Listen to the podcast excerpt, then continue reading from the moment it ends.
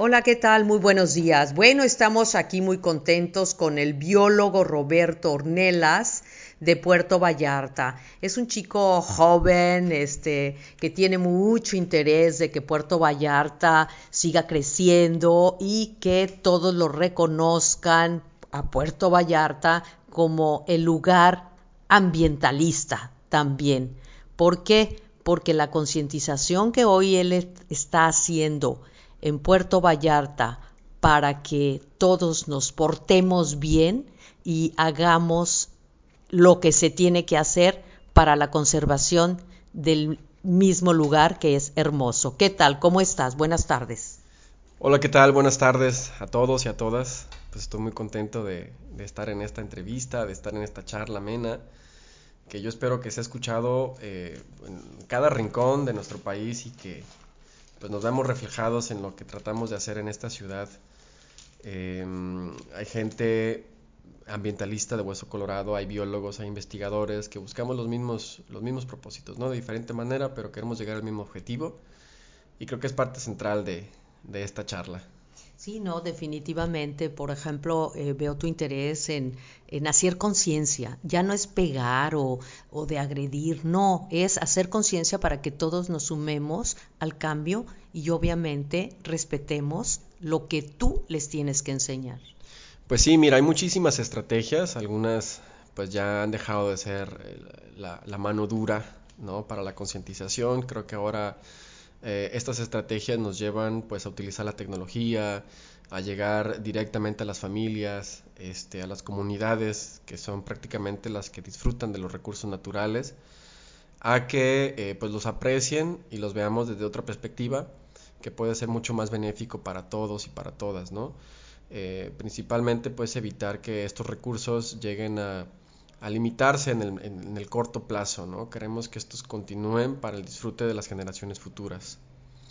Entonces, eh, la educación ambiental, desde mi perfil como biólogo, pues ha resultado ser una estrategia eficaz porque eh, terminan aprendiendo muchísimo sobre eh, el conocimiento de la biodiversidad. Por ahí empezamos, ¿no?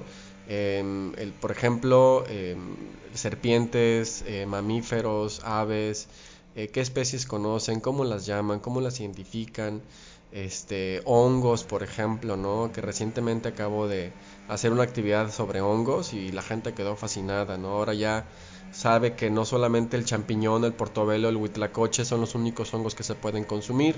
Tenemos en México 300 especies de hongos comestibles.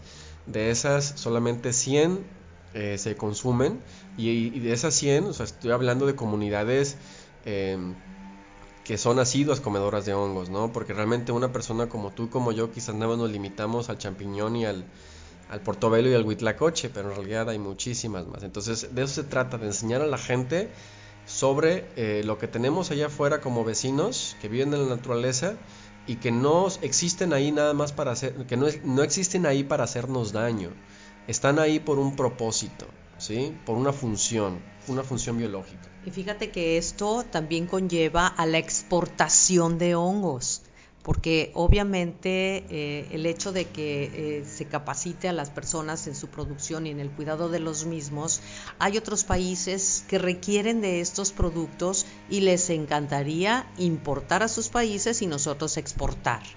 Definitivamente, mira, los hongos tienen eh, un alto contenido proteico, eh, no tienen eh, estas, esas grasas que podrían tener este, las carnes rojas, tienen, como ya lo dije, proteínas, también tienen hierro, tienen minerales que pueden ser muy útiles para algunas comunidades que no tienen acceso digamos, a, alimentos de otra índole, ¿no? Entonces los hongos eh, que pueden ser incluso cultivados en casa con diferentes técnicas pueden ser este, exportados, como ya lo mencionabas, a otros lugares y así recibir un ingreso las familias que hacen esta actividad. Entonces es cuestión de aprenderlo, ¿no? Si en, tiempos de lluvias, que estamos ahorita en la temporada de lluvias, este, no se logran encontrar los hongos en campo, los hongos silvestres, a lo mejor podemos optar por cultivarlos en casa, ¿no? Cultivar el micelio, que es realmente el hongo, y poder tener esos cuerpos fructíferos, em, este, el honguito como tal, y eh, cosecharlo para exportarlo. ¿Y tú capacitas a estas personas para que lo puedan hacer o hay una escuela o hay un cómo funciona? Porque además eres maestro, ¿no? Sí, bueno, doy clases de, de, biología y geografía en la preparatoria regional de Puerto Vallarta de la, Universidad de Guadalajara.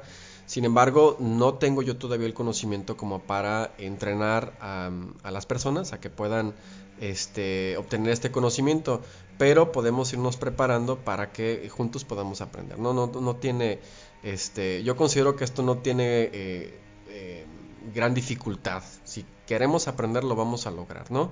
Y para eso, pues, se consigue todo el material que no es costoso, no es difícil de conseguir y se puede aprender desde cero. Claro, y hay comunidades que les encantaría aprenderlo, muchas, he conocido varias, que, a ver, ¿qué hago? Ah, señora, ayúdeme, ¿cómo me involucro? ¿Cómo puedo tener autonomía económica? Esto sería maravilloso. Oye, otra cosa que mencionaste que me pareció interesante, nosotros en la Ciudad de México decimos residuos peligrosos y tú aquí le pones eh, importancia médica, ¿será? Sí, cuando hablamos eh, de organismos de importancia médica o fauna de importancia médica, hacemos referencia a algunos eh, bichos silvestres que pueden ocasionarnos algún tipo de daño, ¿no? Por ejemplo, una serpiente de cascabel, alguna coralillo, algún alacrán o algunas abejas. Eh, les llamamos de importancia médica porque nos pueden mandar directamente al hospital y ponernos en una situación medio incómoda, ¿no? Entonces, eh, cuando hablábamos de, estos organismos, yo hacía referencia a que el concepto de peligro en realidad los biólogos no lo manejamos muy común, ¿no? Hablamos de organismos de importancia médica porque eh, pueden poner en riesgo tu salud. Entonces, cuando... Tu vida. sí, por supuesto, ¿no? Entonces, cuando ves un organismo de importancia médica, lo mejor que puedes hacer es alejarte, no manejarlo y eh, evitar ponerte en riesgo tú y a la otra especie y a la especie que tienes ahí. Oye, pues este, qué gusto platicar contigo. Eh, tendremos que darle seguimiento porque otro de los temas que también me interesan mucho conocer es la propuesta y el cómo estás trabajando o haciendo conciencia en el estero del Salado. Sí, mira, el estero del Salado pues es un pulmón eh, natural, el último pulmón que nos queda en la ciudad de Puerto Vallarta. Y sin este espacio creo que sería muy complicado poder llevar em, el, poder este proyectarnos como una ciudad turística verde como una ciudad turística ambientalmente eh, este amigable. Entonces eh, este espacio se tiene que conservar em, con una adecuada em, con adecuadas iniciativas y políticas públicas para que sobreviva y este pues siga teniendo el mismo efecto que, que, tiene, ¿no? Que es prácticamente aminorar estos efectos de calor, las islas de calor urbana que, y además producir eh, el oxígeno que necesita la ciudad, producir este, los organismos, porque además los esteros pues son, digamos, son las guarderías de muchísimos organismos que después se van al océano, ¿no? Acá eh, este, crecen, se desarrollan y luego se van al océano. Entonces la producción primaria aquí es eh, impresionante, entonces por eso y más se debe de conservar el esterol salado. ¿A qué distancia está de Puerto Vallarta? Prácticamente está al centro de la ciudad, está a un ladito de, de la Plaza Galerías, enfrente de la zona naval, ahí está el esterol salado, pero eso es un pulmón muy importante. Oh, no, pues entonces hay que ir a conocerlo. Sí, si tú ves la imagen de Puerto Vallarta, tú ves el mapa de Puerto Vallarta desde arriba, luego vas a ver un manchón verde ese es el, el, esterol salado, que se encuentra prácticamente rodeado de la mancha urbana, que esto es lo que lo pone en riesgo latente, ¿no? Se están asfixiando poco a poco por eh, el ir taponeando los canales que alimentan de agua el esterol salado y esto es lo que nos preocupa mucho a los biólogos. Biólogo, muchísimas gracias Roberto Ornelas por estas palabras este, y bueno, eh, deseo lo mejor. ¿Cuántos años tienes? Tengo 34 años. Wow, 34 y ya es un guerrero en la conservación de nuestro planeta. Muchas gracias. Muchas gracias a ustedes, muchas gracias a ti por la invitación y pues estamos de nueva cuenta cuando lo necesiten, lo necesites y pues gracias.